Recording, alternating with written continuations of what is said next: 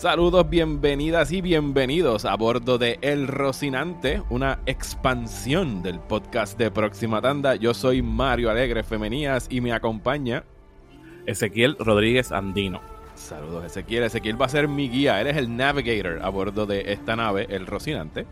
Eh, que figura en la serie The Expanse, que comenzó en el canal de Sci-Fi, después se mudó a Amazon y vamos a estar haciendo un recap slash análisis de las primeras cuatro temporadas durante las próximas semanas en ruta al estreno de la quinta temporada el 16 de diciembre en Amazon Prime Video. Eh, Ezequiel, como dije, va a ser mi guía. Yo estoy viendo la serie por primera vez. Ezequiel ya la vio completa. Y pues vamos a estar aquí teniendo una conversación bien chévere acerca de todas las virtudes de esta serie de ciencia ficción que me ha tenido bastante juqueado desde que Ezequiel me... Fue, tú fuiste la gota que colmó el vaso. Porque tengo que admitir eh, un shout out a José Pérez, tú sabes quién tú eres, eh, que lleva años diciéndome como que, cabrón, tienes que ver The Expanse, tienes que ver The Expanse.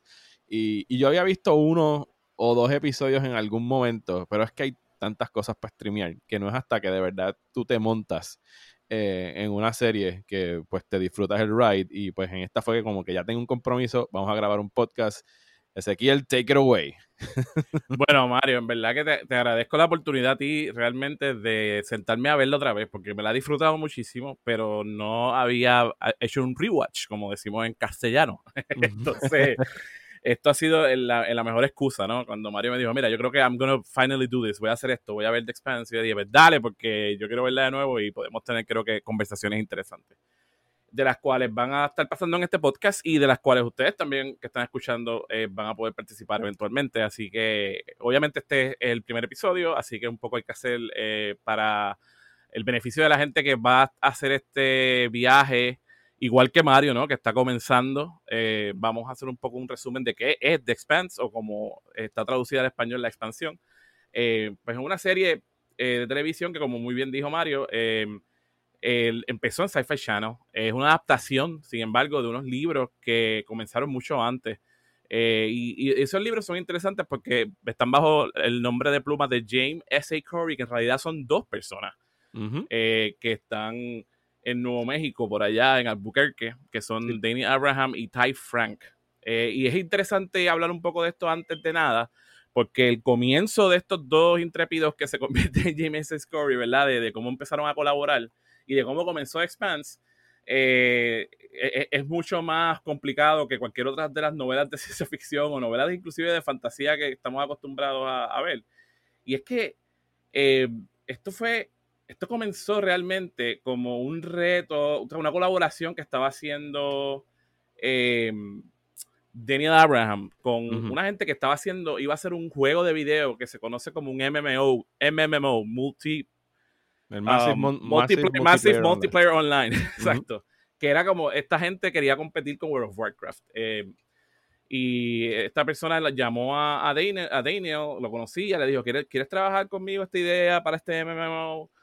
Y ahí es que empieza la semilla de lo que va a ser The Expanse. Em, ahí es que empiezan eh, ellos pensando, bueno, en vez de ser fantasía, vamos a hacer la ciencia ficción, porque sabemos que World of Warcraft está basado en, un setting medieval de fantasía, de un universo alternativo. Em, y ellos dicen, bueno, en World of Warcraft hay dos facciones, están, ¿verdad? Los, eh, eh, el Horde y, la, Alianza. Em, ¿Qué tal si hacemos tres? y ahí, entonces, ellos, eh, él empieza a pensar en, tres facciones que en su setting futurístico de ciencia ficción son la Tierra, Marte y en ese momento el OPA. Entraremos a esto más adelante. y nada, eso, eso nunca pasa, ¿no? Ese MMO no ocurre, eh, no, no, la gente que supuestamente lo iba a hacer, en verdad no, no estaba committed to it, no, o sea, no estaba dándole el tiempo y el espacio. Y nada, él lo convierte, esto es la parte que a mí me interesa más hablar, que él, entonces convierte las ideas y todas, como quien dice, el world building, ¿no? Eh, esta creación de este mundo que él hizo para esto, lo, se lo queda porque Daniel Abraham también es un Dungeon Master de D&D. Y empiezan a hacer este tabletop game basado en su world building, donde están solamente estos amigos. Ahí es que Ty Frank se muda eh, a a Nuevo México eh, por este mundo geeky termina en uno, en uno de estos juegos y él había escrito y había trabajado como a Ty Frank había sido eh, asistente personal de nada más y nada menos que un tipo que se llama George R. R. Martin. Eh, poco conocido. Poco conocido. Entonces, en ese juego, cuando él está jugando con, con en, este juego de D&D, de Dungeons and Dragons, este role-playing game, que básicamente es todo lo que va a hacer The Expanse, él, él, él, él, empieza a hacer preguntas a, su Dungeon Master y el Dungeon Master le contesta todo, ¿sabes? Eh, por qué esta estación está aquí, eh, qué pasó con esta facción y por qué esta facción existe. Y el tipo se entusiasma tanto que un día le dice, mira, mano, en verdad yo pienso que esto debe ser un libro. Y inicialmente le dice, pues dame, dame, dame todas tus notas y yo voy a escribir. El tipo escribió y al, y al Dungeon Master no le gustó el punto de vista donde él escribía y un poco le dijo, ok, Mm, creo que está chévere, escribes bien, pero no me gusta el punto de vista. dame acá esto, dame yo reescribirlo. Y ahí empieza la colaboración de ellos ¿no? Y la gente que ha leído las, eh, las novelas, y Mario es una persona que está comenzando también las novelas, hablaremos de eso más adelante, pues sabrán que las novelas, eh, los capítulos eh, de la primera son como diferentes perspectivas, ¿no? Hay, hay, un personaje principal en un chapter, después otro. Literalmente eso, así fue la colaboración como empezó de ellos diciendo, ok, pues no me gusta cómo escribiste, lo estoy reescribiendo, de ahora en adelante escríbete este personaje, yo voy a escribir este personaje. Y así hicieron un layout de 10 capítulos, donde cada cual escribía desde su punto de vista de cierto personaje y el otro lo editaba al otro. Y entonces así fueron escribiendo. Y boom, de momento tenemos estas novelas colaborativas que es bien loco y, y, creo que es bien importante pensar en, en esto y saber esto de entrada, de cómo esto básicamente es una adaptación de un juego de D&D a libro en una colaboración así. Yo, y yo desconocía eso y ahora que me lo dices tiene todo el sentido del mundo en realidad.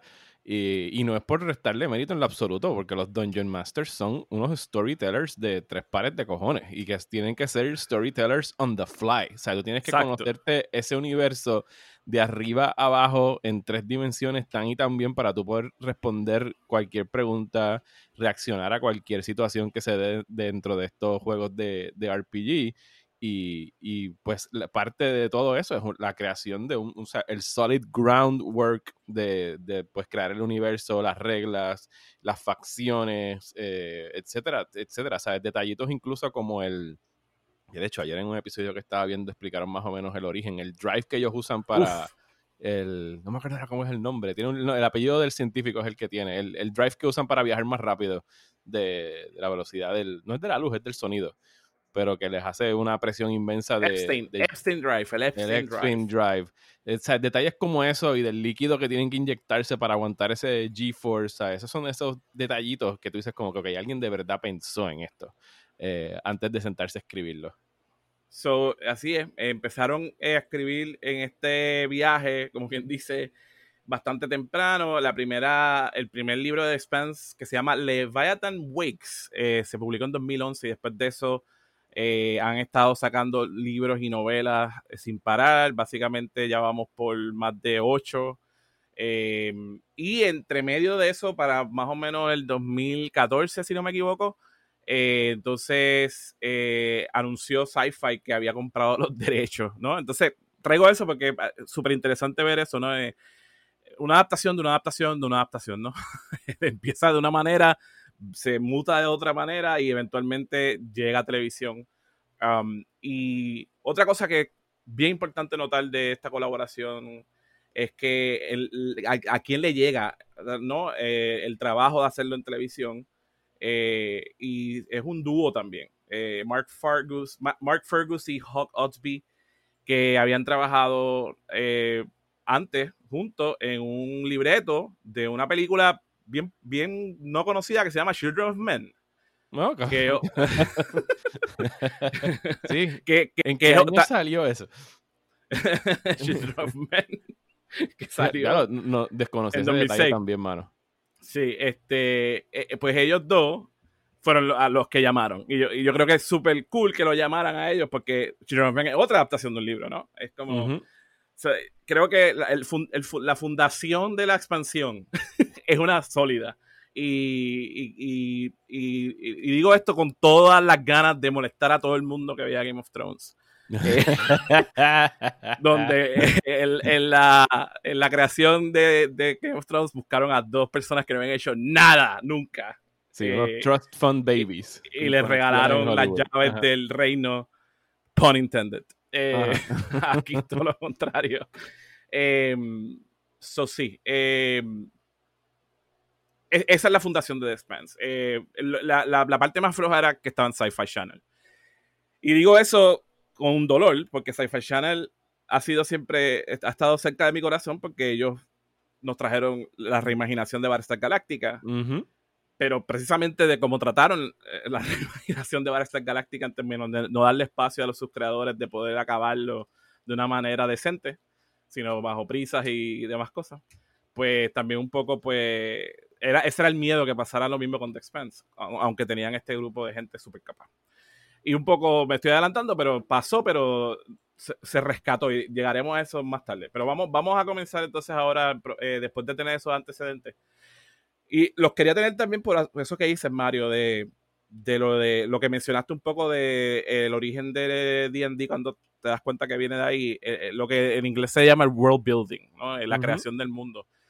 Eh, mucha gente que seguía la serie escrita de Expanse hablaban de cómo les encantaba porque pensaban que era hard sci-fi en vez de soft sci-fi.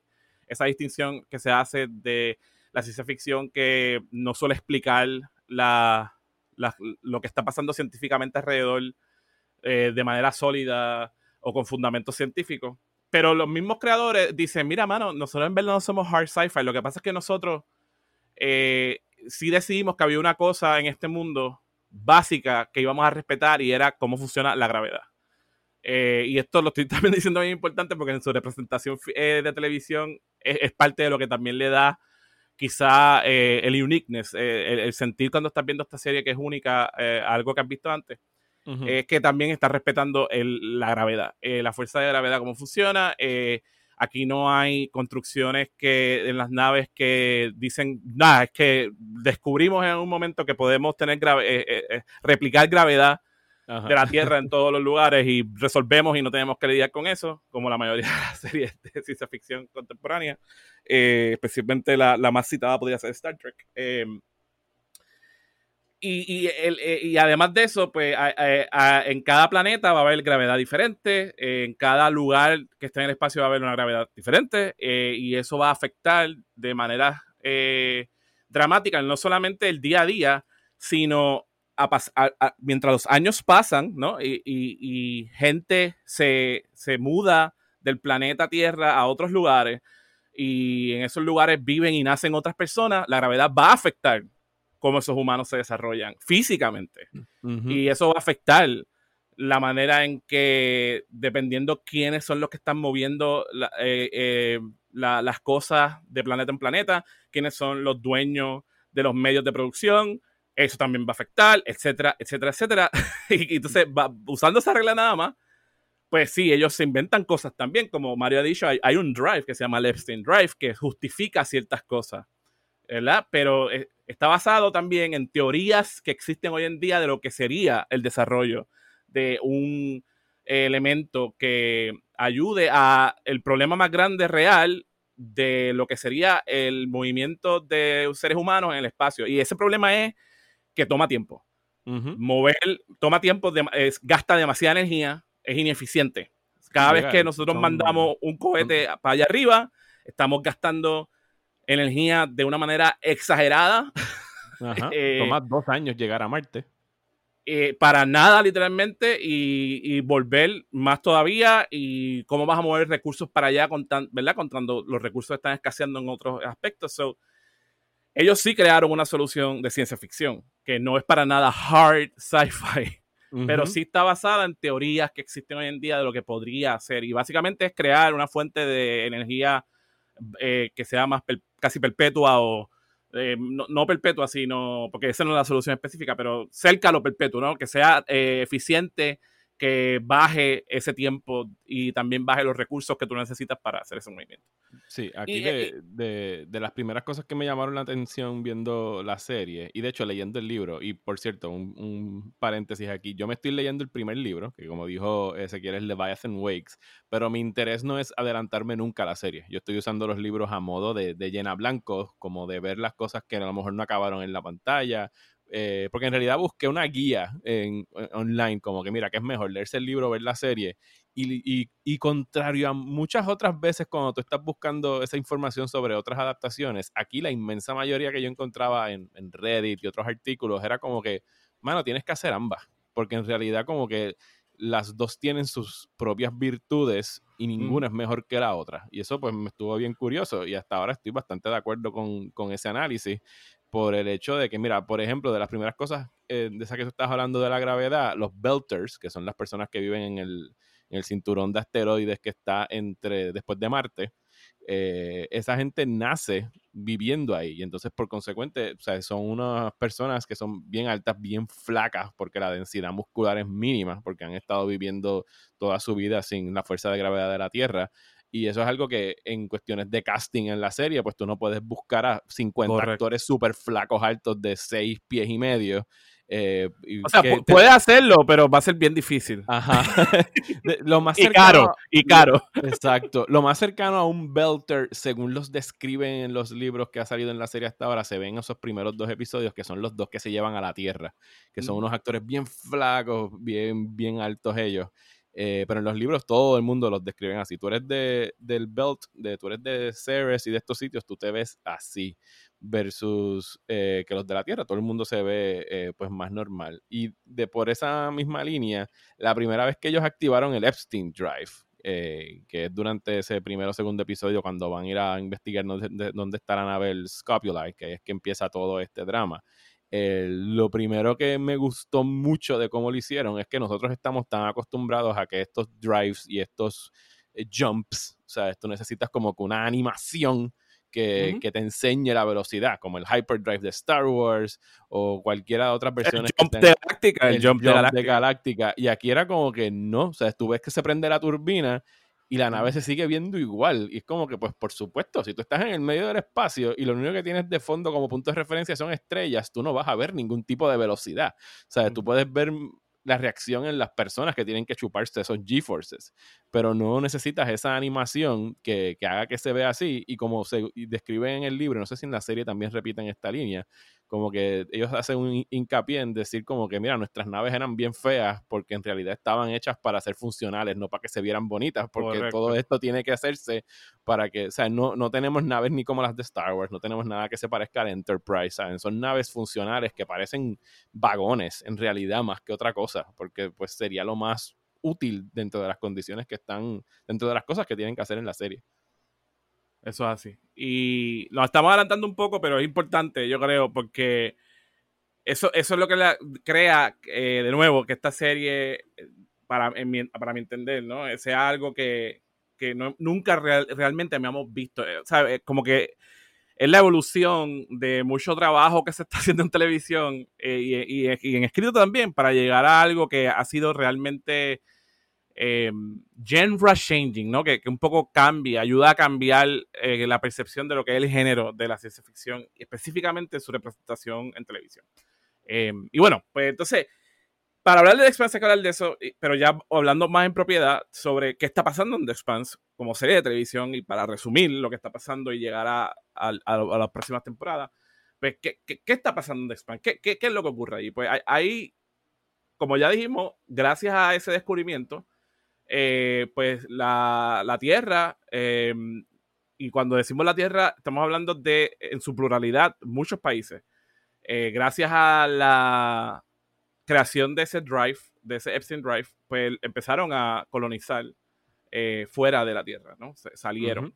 Entre medio de, la crisis también en, la Tierra de calentamiento global y, y cambios climáticos. Em, y han, creado un éxodo masivo de eh, humanos, pero cuando llegamos a la serie ya ha pasado mucho tiempo de esta expansión. Y ya se han creado eh, nuevas, eh, razas, básicamente, nuevas culturas también, precisamente porque ha pasado ya tanto tiempo. Y así como quizás Star Trek nos decía que el viaje interestelar o la posibilidad de viajar y colonizar fuera iba a traernos prosperidad interna. Eh, The Expanse eh, nos enseñan lo que realmente podría pasar, que es que las divisiones que ya teníamos son llevadas al espacio y son quizás hasta multiplicadas de manera ridícula. So, en este mundo futuro, ya los estados básicamente no existen como los conocemos. Em, el, mundo entero está bajo las Naciones Unidas este, eh, para poder tratar de gobernar el mundo completo. Em, ya hay una colonia de la Tierra en la Luna, que en el libro y en esto se llama Luna, y hay 8, billones de gente viviendo allí, y es un lugar de tránsito.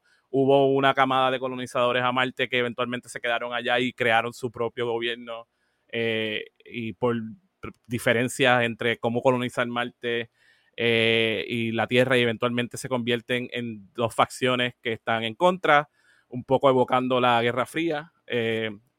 Eh, pero en el futuro.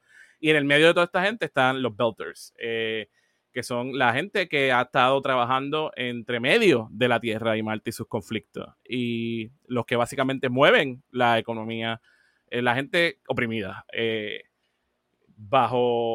eh, los problemas y las guerras y, y, el trade war de la Tierra y Marte. Y dentro de la facción de los Belters hay, una, hay un grupo que es conocido como la OPA. Eh, que hay gente que piensa que son terroristas. Que es el Outer, Planet Alliance. La Alianza de Planetas Exteriores. Eh, y otra gente piensa que, son todo lo contrario, que están tratando de ayudar a, los más pequeños y los que están ¿verdad? oprimidos por los demás. Sí, que eso, el, el, viejo dicho de one person's freedom fighter is another person's terrorist. Y los Belters de por sí es, como una amalgama de todas las minorías y, los refugiados eh, que han tenido que nacer y vivir en unas condiciones eh, que a veces son hasta infrahumanas por definición porque no están en la tierra. No, no, tienen acceso a agua, al aire, eh, pero todavía tienen pulmones y tienen sed, aunque hayan cambiado fisiológicamente y hay un montón de trabajo y además la, el, lo que es la policía en estos, eh, en estos lugares que, no son, que son, o sea, que básicamente son como planetas, pero no son planetas porque son... Como tierra de nadie. Ajá, eh, son, son, a veces asteroides que están alrededor de un lugar donde se podía hacer eh, minería en el espacio. Y la minería en The Expanse incluye la, la minería de hielo para poder conseguir agua, porque el agua es importante y el agua no se consigue en el espacio fácilmente. Eh, right, eh, ahí, está, por eso hablaba de, lo importante de, que esta gente le llama hard sci-fi, porque es que ellos incorporan un montón de cosas básicas de lo que significaría en la vida real vivir en un lugar como un asteroide, siendo humano o descendiente de humano después de eh, 100, eh, o sea, 7 o 8 generaciones que nacieron allí y no en la Tierra. Eh, y es un asteroide que es dueño de una corporación en vez de un gobierno. Y esa corporación lo que, lo que tiene a los trabajadores allí es para trabajar, no para que vivan, pero tienen que vivir para trabajar eficiente. Eso de momento son gobiernos. La corporación es un gobierno. Y la, y la policía es una corporación también. No, no hay policía per se, sino hay, hay mercenarios y hay todas las complicaciones de lo que significaría el viaje interestelar de humanos. Entonces las separaciones, esta, esta cosita bonita, linda de que hay una federación de planetas y hay unos gobiernos todavía y hay unos protocolos y una ley y una orden que es como no, porque no, porque no, porque no. Porque no, porque, no? porque tal como demuestra la serie muy certeramente y tristemente también, ¿sabes? El día si, si, llegamos a eso, el día que la humanidad de verdad pudiese empezar a, a plantar bandera en otros planetas de este sistema solar, nos vamos a seguir matando como siempre por recursos y por poderes y vamos a estar, o sea, va a estar pasando exactamente lo mismo, pero a un, a un tamaño ya pues del sistema solar, no solamente en lo que compete a la Tierra. Y a mí eso es lo que me mató de Expanse desde el principio, ¿no? E, esa, esa, que, que, que Galáctica medio lo comenzó en su reimaginación, ¿no? Empezó a plantear ciertas cosas, pero todavía tenía ese lustre, ¿verdad? De, de, que todavía había una manera de mantener el gobierno funcionando, you know.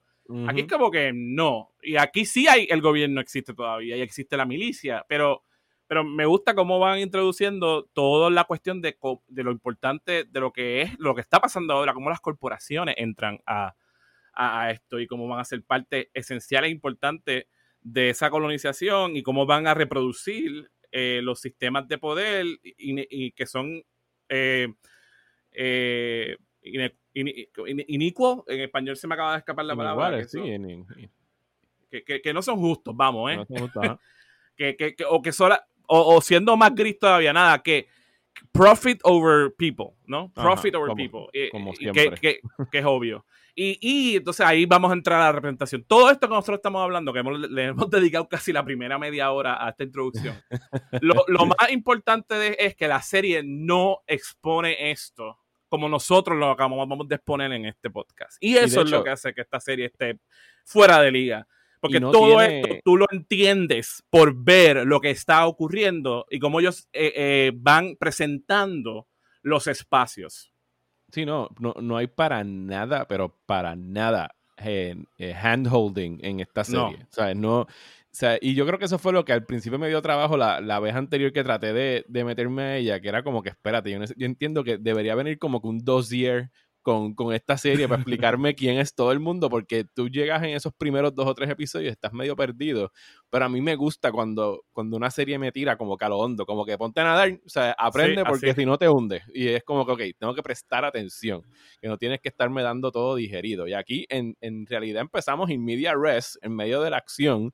Eh, con el incidente este dentro del, del Scopulite, que ya mismo lo vamos a estar tocando, pero admiro el hecho de que que tú tienes que en todo momento, y, y, y, y mejor aún, o sea, es, no te pinta y no te pone, o sea, es tú entras a este mundo y no te están diciendo estos son los héroes, estos son los villanos, estos son estos, sino que tú tienes que absorber todo lo que está pasando y poquito a poco tú vas cayendo en cuenta como que, ah, mira, esto está representando esto y esto está representando esto y mira esta gente y mira, o sea, y, y poquito a poco tú mismo puedes comprender cómo funciona este universo que no es para nada muy diferente a cómo funciona todo lo que pasa en la Tierra. Correcto, y yo creo que eso es un, algo que hay que comentar nada más y, y que vale la pena ver cómo ellos esta complejidad, que es algo que pasa en los libros también. En los libros tampoco hay un, tú sabes, un preview, un, una, dossier. Eh, eh, eh, y cómo han logrado mantener eso de los libros en, en, en, la televisión y hacer un mundo que se nota que, como dice Mario, es profundo y te acaban de tirar en el medio del mar.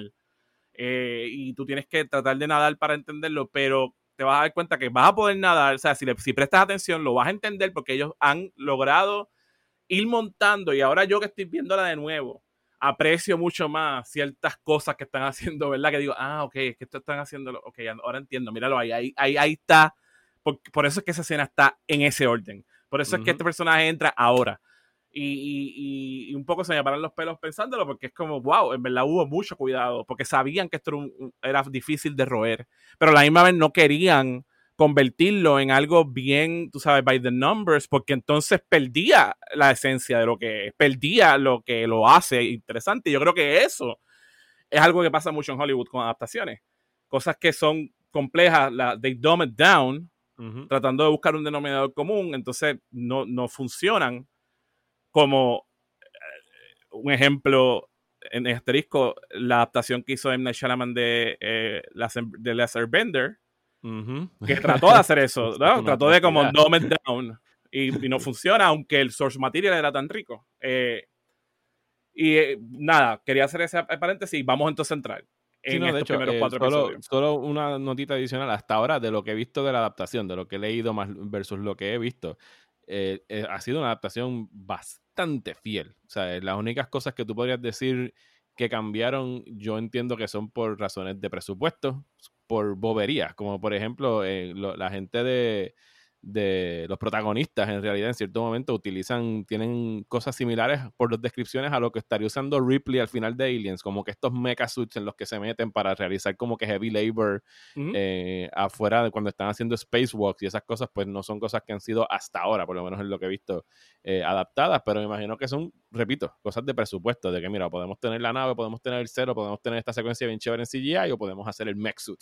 Y pues son, son compromises a los que tienen que llegar, pero que no afectan en nada la adaptación textual de lo que está pasando en la historia. So, en la historia, cuando comenzamos, el primer episodio que se llama Dulcinea, eh, entramos directamente, eh, de hecho lo escribieron Mark Fergus y Hawk Osby, ellos escribieron los primeros dos episodios, que son los, los, que están a cargo de la adaptación. Los dirigió Terry McDonough, que antes de eso había dirigido episodios de Breaking Bad y también la, el docudrama An Adventure in Space and Time sobre el principio de Doctor Who, que estuvo bastante chévere. Vienen con un director sólido desde la entrada. Eh, pues empezamos la serie eh, mirando una, una, sola nave y una persona que, se, que todavía no sabemos su nombre, eh, pero lo vamos a saber después. Eh, algo, viendo algo parece fuera de este mundo. Y después nos movemos al planeta Ceres, que es básicamente uno de estos planetas que estamos hablando. Un, sí, un, un, asteroide, básicamente. Un dwarf, planet. Sí. Es un, es un, planetita. que, está eh, eh, sobrevolando eh, debris y, básicamente es un, un, dwarf planet, como dice Mario.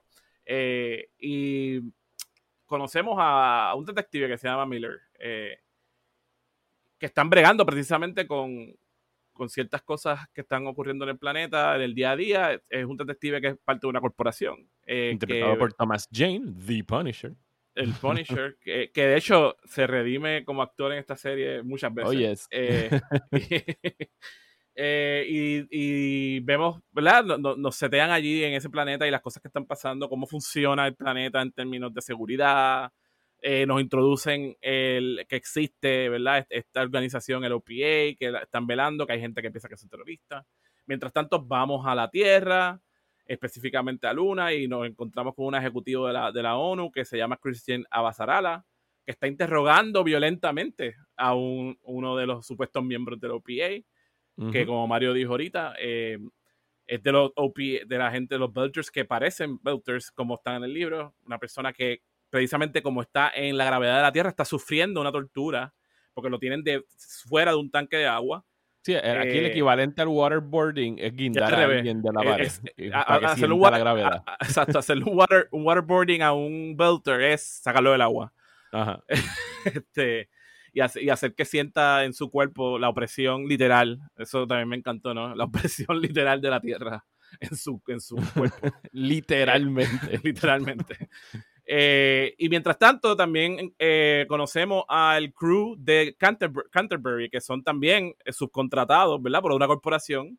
Un crew que está minando hielo. Que está minando hielo. Nos introducen. Para, llevar agua. Para llevar agua a Ceres, porque Ceres no tiene agua potable. Eso tienen que buscar hielo y llevarlo. Y eso es súper lucrativo. Y hay piratas. Y entonces ellos están pendientes a lo que está alrededor de ellos. Porque hay piratas en el espacio que se roban el hielo para vendérselo a otra gente. Eh, y conocemos al crew de Canterbury. vemos también el día a día de un trabajador y cómo también la, la medicina ha, evolucionado al grado de que uno de los trabajadores pierde una mano y cuando después de perderla, pues le hacen un reemplazo. Eh, y, que tiene opciones de reemplazo. O sea, el, el, que te paga el seguro médico de la compañía es robótico, pero si quieres hay uno que es genético, que te crece una mano nueva, pero ese el plan médico de esa empresa no te lo cubre. Exacto. Y ve, esos son los detallitos que van, ¿verdad? E, eso no podemos nunca, si ustedes no la ven, no lo, no lo pueden disfrutar, no lo podemos resumir de cómo introducen esa, ese, ese problema de una manera bien sencilla y rápida y, tú dices, ah, ok, ya entiendo. Pero incluso ahí, hay, en, la reacción del tipo que pierde la mano, hay un detalle de que él le dice, mira, si vas a tal sitio, a lo mejor te pueden dar como que el brazo que te crece genéticamente y era rápido la reacción es como que yo no quiero nada que venga de la tierra, ¿sabes? Como que ahí... Correcto. Eh, Porque ellos le dicen, obviamente es un belter, no es un, es un de la tierra, pues tiene que trabajar allá, Ajá, así que ya desde, ahí te están introduciendo, te están insinuando que hay como que hay estas divisiones bien marcadas, depende de dónde tú vengas y un poco que estaba orgulloso de que iba a tener el brazo mecánico ahora, porque eso lo hacía más Belter que ah, de la Tierra, ¿no? y todo eso está implícito, nadie, nadie lo está diciendo out loud. Está en el diálogo. Eh, so ellos se dan cuenta que hay un distress signal que tiene que ver con la nave que vimos al principio. Eh, pero ellos no lo ¿Qué? saben. Que es el Scopulite, que ya hemos mencionado varias veces. Y entonces ahí vemos dos personajes que van a ser bien importantes. Jim Holden, que básicamente es el segundo al mando sin querer de la nave de Canterbury. Y Naomi Nagata, que es la, eh, una de las ingenieros de la nave. Y también a Dogma, que también van a ser importantes. Amos Burton, un mecánico. Y el piloto Alex Kamal.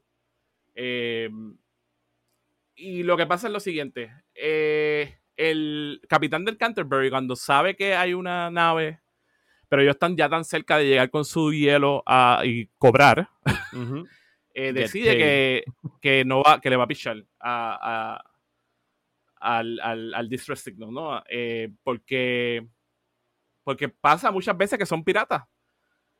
Sí, pero en la nave, pero en la nave hay gente, tú sabes, que, que, que sabe que ah, uno es ley que tienen que responder.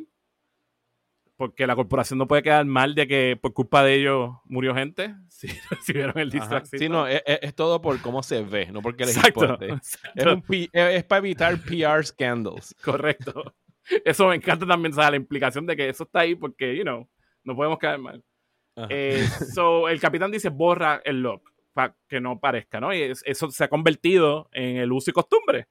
Eh, ellos cuando ven que hay algo que es como, espérate, no, no vamos a llegar a tiempo, no vamos a poder cobrar, mejor bórralo como si no hubiera llegado nunca y así quedamos bien. Eh, pero ahí nos damos cuenta que nuestro amigo Jim Holden eh, tiene un corazón un poco sensitivo a estas cosas y Ajá. por la noche eh, le, releva, le un turno y él tiene una compañera en ese crew que también es como él, por eso quizás estaban, eran afines, que inicialmente pone un pero, dice, no, debemos de hacer esto, no hagamos eso. Pero el resto, toda, toda nave dice, mira, en verdad no vale la pena que nos maten. Si van a ser piratas y estamos a punto de llegar, si, si tenemos que virar a ese signal, vamos a perder cuatro o cinco días, por lo que habíamos hablado de que aquí no, no hay jump drive. es como que tienes que viajarlo. Eh, pero él se queda con ese cargo de conciencia y va a hacer un relevo de turno por la noche y, y le da con escuchar la señal. Aunque la habían borrado, estaba como en el recycle bin y la, y la escucha y escucha una voz humana que es la, la persona que nosotros vimos al principio del episodio, que es Julie Mao.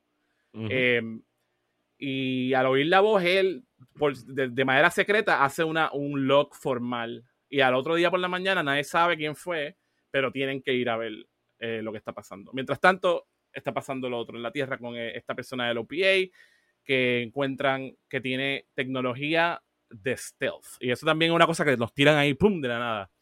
¿Qué es tecnología de stealth? Pues tecnología que hace que las naves en el espacio no las puedas ver en radar.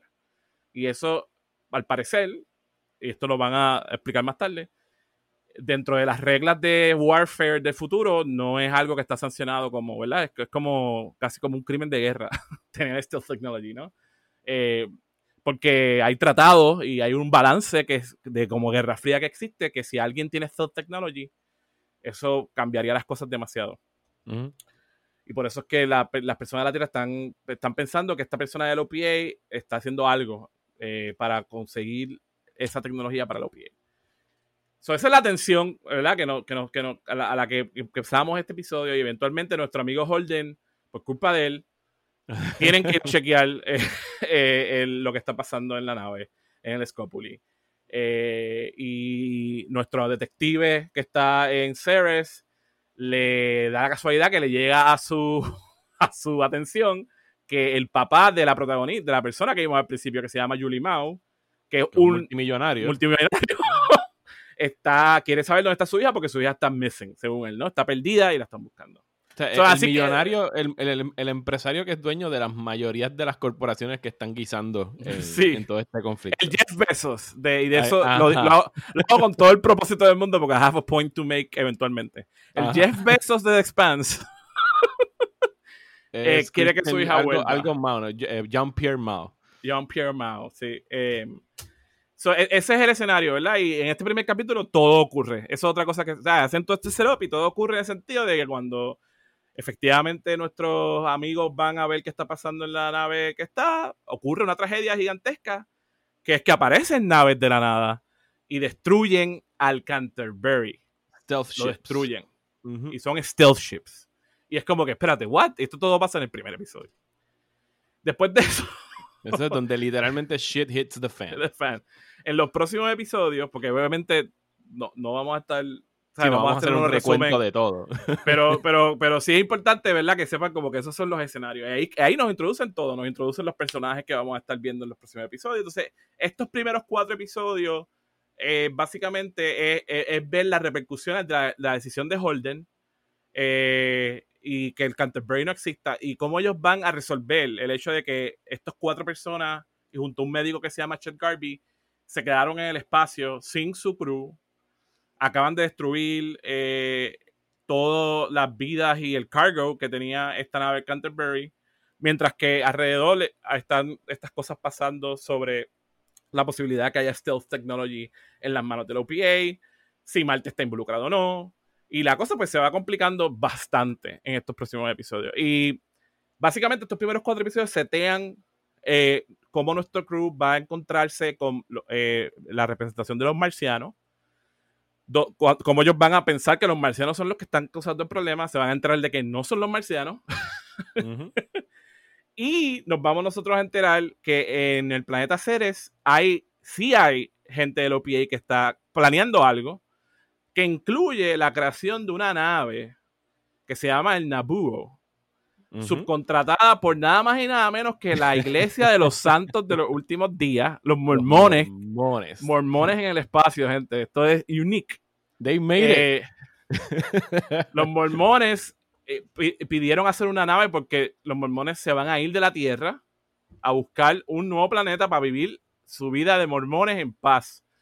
Pero ellos no contratan a un tipo que se llama Fred Johnson, que es un constructor sin, ¿verdad? Eh, y un capataz genial. pero un que pasado tiene- nebuloso. Exacto. Tiene un pasado nebuloso que va a venir en consideración eventualmente. Sí, por ahora, tiene- por ahora nada más tienen que saber que pues no, no confían en él, eh, ni en la Tierra, ni en Marte, ni en ningún lado. y que él tiene, eh, parte de su pasado tiene que ver con el OPA también. Eh, so ese es el resumen de los primeros cuatro episodios. Un poco, ¿verdad? Este, Mario, tú que estás viendo por primera vez, ¿cuáles son tus impresiones hasta ahora? Pues pienso que son tremendos ganchos desde el principio. Como dije, te tiran a lo hondo, pero por lo menos en acción, lo- el, como que lo que balancea todo y te mantiene entre todo lo que está sucediendo, que conocemos lo que está pasando en el UN, no se sabe mucho de Marte todavía en estos primeros cuatro episodios, fuera de que la gente como que le tiene miedo a los marcianos, eh, que, se, que son el Martian Congressional Republic, y Hmm. tienen su, y tienen su respectivo Navy, que es el MCRN, eh, y todo esto está ocurriendo mientras seguimos a Holden, que de hecho no creo que mencionamos que él es terrícola, él es terrestre. O sea, es Sí, ah, de ahí- hecho, eso es importante. Holden Ujú. es terrestre. Naomi pareciera que Belter, pero todavía no estamos seguros. Eh, Amos es terrestre también. Y Alex Kamal, el Ajá, piloto, descubrimos. descubrimos durante estos cuatro episodios que él es marciano, aunque está Ah. trabajando en el Canterbury. Sí, entonces ahí rápido, de repente, todos los que fueron panas por un tiempo, cuando empiezan a, a- a- saberse de dónde vienen, rápido se ponen las murallas. Pero, pero nunca, o sea, no, no- o sea, no se torna en nada eh, que no sea una, o sea, una colaboración entre ellos. O sea, terminan, siguen siendo panas, pero rápido tú ves como empiezas a dudar de quién es tu vecino. Tan pronto te dicen de dónde es que están llegando. Eh, a mí me gustó mucho lo que pasa aquí. Pienso que son tremendos ganchos para iniciar porque todo el misterio gira alrededor de qué fue lo que pasó en el Scopuli, porque es, o sea, tú estás notando, y sobre todo a través del personaje de Christian Barsala, que lo interpreta esta actriz eh, pakistaní, si no me equivoco, que es de donde es ella, que se llama Shore Aglash.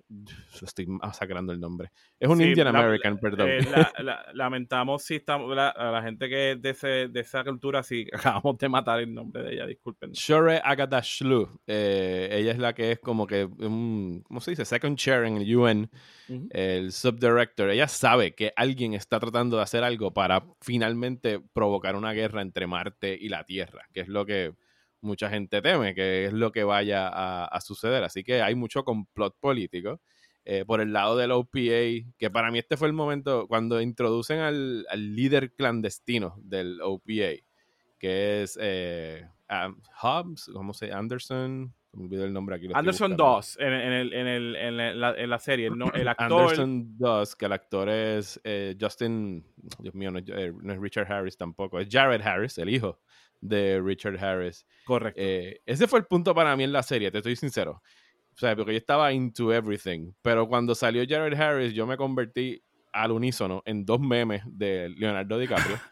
Me convertí en el meme de. Primero fui el meme de Leonardo DiCaprio apuntando al televisor y diciendo: Ese es Jared Harris. ¿Sabes? Porque Jared Harris lo hemos visto en, en chorre películas, lo hemos visto en Mad Men incluso también. Que mi reacción, cada vez que sale Jared Harris es como que: Mira Jared Harris. O sea, el mismo meme de Leonardo DiCaprio. Y también me convertí en el meme de Django de You Got My Attention. Eh, you got my curiosity, now you have my attention. Exacto. Y que en realidad no debería hacerlo porque es un papel hasta ahora bastante pequeño, pero como que le da, eh, la entrada de él como que le da un gravitas a lo que estaba eh, aconteciendo.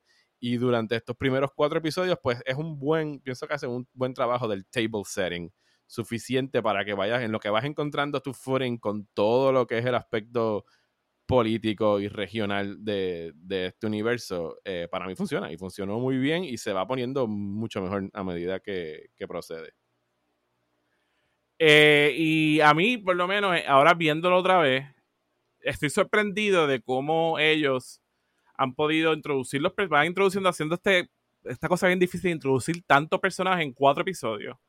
Pero no solamente introducirlos y uno entenderlos y simpatizar o no simpatizar, sino que cada personaje que va a ser principal, cada personaje que va a quedarse más de un season, ya yo que he visto todos los seasons, han introducido características de lo que son, ¿no? De, la persona que son, de una manera bien sutil, que yo mismo no me di cuenta. Y ahora que estoy viendo, lo digo, ay, diablo, mira, eh, te están diciendo que esta persona es así.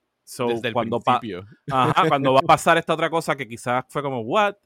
Está súper justificado porque te lo están diciendo desde el principio o sea, que a ti te está pasando que tú puedes decir como que siempre estuvo ahí. y, no, puedes decir como que no. O sea, no puedes decir que fue sorpresivo el cambio del personaje. Porque no fue un cambio. Entonces, eso, eso, eso quería apuntarlo porque sé que es algo que pasó en Game of Thrones. ¿Verdad? Que personajes que habían sido caracterizados de cierta manera, de momento cuando llega el crunch time, eh, hicieron cosas que la gente estaba diciendo, pero es que este personaje no hubiera hecho esto, porque es que nada, nada que tú me diste antes indicaba que iba para allá. Eh, pues, pues aquí no. Aquí yo creo que estoy hasta sorprendido de como que, espérate, wow, mira, esta característica de este personaje está aquí en el primer episodio, está, está en su primera introducción.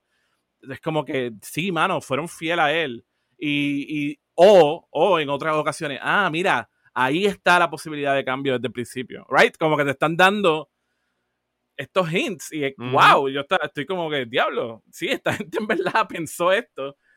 Y siendo justo con Game of Thrones, eh, aunque en verdad no lo quiero ser, pero siendo justo con Game of Thrones, con la adaptación de televisión, pues obviamente aquí los escritores han tenido una, un envolvimiento mucho más grande que George R. Martin en, en, en, en su trabajo de, de adaptación, ¿no?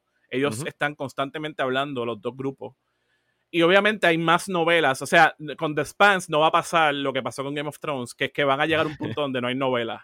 Como que porque, contrario al, al, trabajo que no ha terminado y yo me voy de culo que nunca va a terminar, el señor George R. R. Martin, que en el 2011 publicó el quinto libro de Game of Thrones y ocho años después, cuando acabó la serie, no había publicado más ninguno y la serie tuvo que... o sea, les doy un poquito de leeway a Game of Thrones, de que ellos empezaron con la promesa de que todo iba a estar escrito y acabaron con un tipo que es como que Mr. Procrastination Extreme.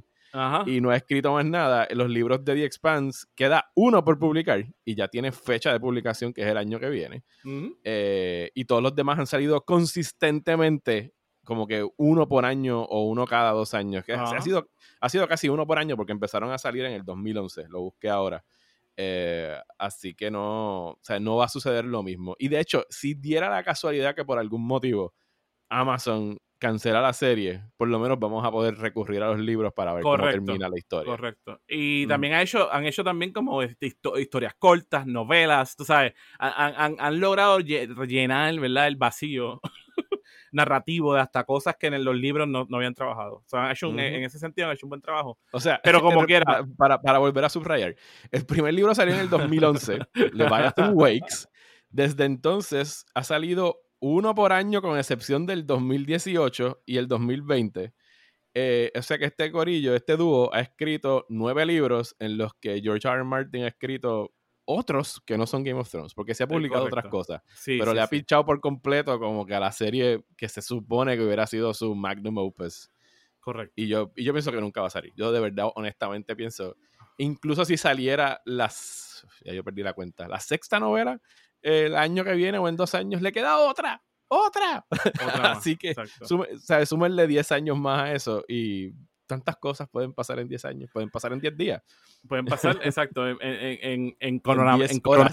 En coronavirus. sí, en pandemic times, el tiempo es, es, tan y tan y tan relativo que no vale la pena ni planear.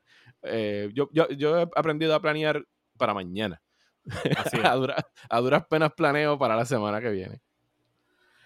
Pues en ese sentido, pues estamos un poco más a salvo aquí con, lo que sería la inversión de ustedes. Y, yo viéndolo ahora, eh, me encanta cómo si, me acabo de ver, me acabo de, de verlos hace unos días atrás para esto. Y estoy todavía en shock de como que, mira, este personaje está haciendo esta cosa que va a ser, oh my god, wow, y está ahí en la introducción. Oye, y, y, en el eh, aspecto técnico de esta serie está súper bien hecha, o sea, los efectos especiales están tremendos. Eh, no se ven cheap para nada, incluso los que uno pudiese pensar y darle como que, bueno, es que empecé en sci-fi, no, mano, se ve súper bien. Sí, un cuidado grande de no abusar de CGI. Ellos han hecho, mira, esta gente, eh, para la gente que no sabe y, que está empezando a verlo ahora y ha visto los primeros episodios igual que Mario, esta gente hizo tanto trabajo de prop que hay un prop que parece bien sencillo, que son los cascos que se ponen el eh, crew cuando están eh, fuera de la nave o están entrando a una nave que no tiene oxígeno. Esos cascos se ven súper funcional y se ven bonitos y tienen unas luces por dentro y, ¿verdad? y se ven que funcionan dentro del universo. Pero esa gente eh, le ha dado tanto casco a casco, por intended, a los cascos, que las luces no están ahí nada más porque se vean bonitas, es porque ellos necesitan que haya luces blancas en la manera en que iluminan los sets en diferentes colores, porque los sets que se iluminan de las naves tienen unos colores específicos que se usan cuando las naves están ya sea eh, volando en el espacio con energía, sin energía, si están en, un, llamado de guerra o no. ellos sabían que si los colores que escogieron no tenían blanco, no iba a filmar bien, no se iba a ver bien. Los colores, los, el ojo humano lo, se olvida de ellos después de un tiempo y todo se iba a ver gris. So, tienen eso, ¿verdad? Pensaron en eso. Pero además de eso, necesitaban las luces y espacio en, los cascos para tener un sistema de comunicación interno, porque obviamente los actores están dentro del casco, necesitan aire dentro del casco para poder respirar bien, necesitan micrófonos que no cojan ese aire y se escuchen y amplifiquen su voz, pero micrófonos también para comunicarse entre ellos, para poder hacer las escenas más efectivas entre ellos y escucharse las líneas y los cues y que los directores le pudieran dar instrucciones. A ese nivel, un casco de The Expanse está diseñado. es así. Es un cuidado increíble en cada prop, en hacer las cosas funcionales en términos prácticos primero, eh, rigs de cámaras para hacer la ilusión de la gravedad sin obviamente gastar dinero en montar la gente en un avión de estos de alta gravedad. Eh, usando cámaras sin dolly para crear ese feeling de movimiento cuando se está en el espacio, colores diferentes cuando estás en seres, en la Tierra, en Marte. ¿Sabes? It's a crafting. Esta gente en verdad le ha dado un cariño increíble eh, en términos técnicos, cinematográficos, en términos de props.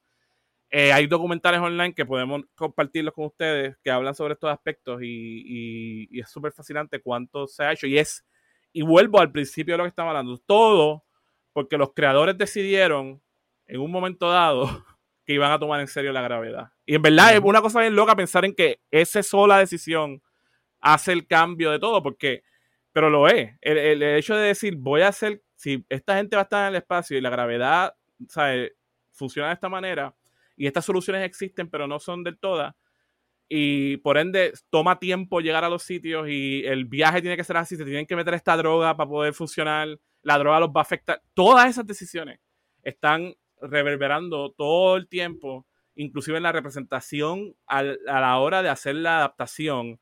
Entonces, cómo afecta el hacer los props, el hecho de que tienen que tener cascos por obligación porque si no, no van a poder respirar. So, van a tener que comunicarse por los cascos, no solamente en, el universo, sino en el set, ¿no? para, para hacerlo verdad.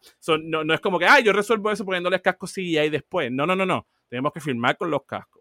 Tenemos que tener reflexiones de las luces en los cascos. Wow, eh, en verdad que eh, es un cariño increíble.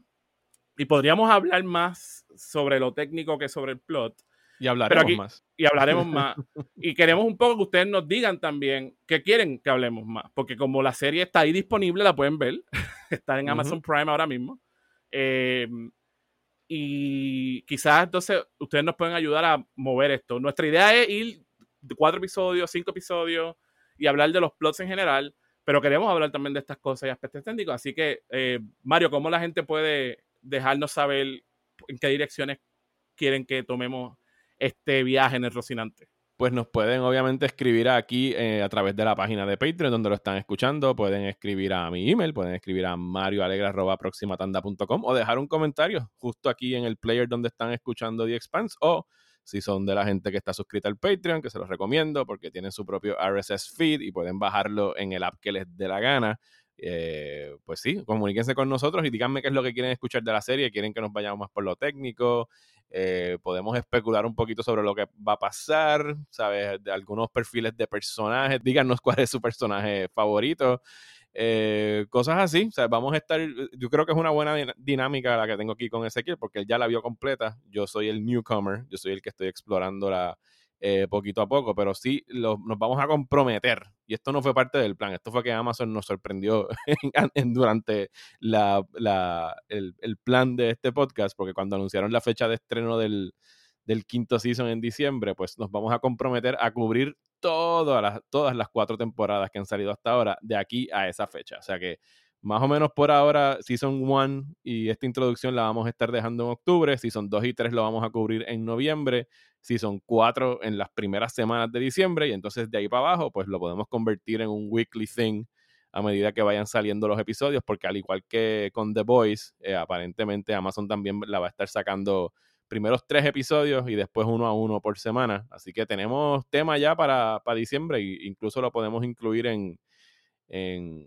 los TV recaps que voy a estar haciendo por Zoom. Y ahí integramos a Ezequiel y nos ponemos a discutir esta serie de ciencia ficción que en realidad se la recomiendo y está muy, muy buena. Y gracias Ezequiel por finalmente obligarme a verla. Siempre a orden. eh, ya saben, e, ese sería el plan que tenemos obviamente siempre vamos a estar enmarcados en así como dos, tres, cuatro episodios, dependiendo cómo esté ¿verdad? la semana y lo que ustedes nos digan. Así que en verdad que esperamos mucho que compartan con nosotros sus ideas. Eh, y entonces, sobre por qué esto se llama el Rocinante, la gente que sabe de Expanse sabe por qué se llama el Rocinante. Bueno, pero en el próximo episodio van a saber por qué. En el próximo capítulo van a saber, ya al final del cuarto episodio aparece el Rocinante, solo que todavía no lo han bautizado. Correcto. Así que pendientes a eso. Vamos a dejarlos con ese cliffhanger propio de este podcast. Estuvieron con ustedes Mario Alegre Femenías y Ezequiel Rodríguez Andino. Hasta el próximo viaje del Rocinante.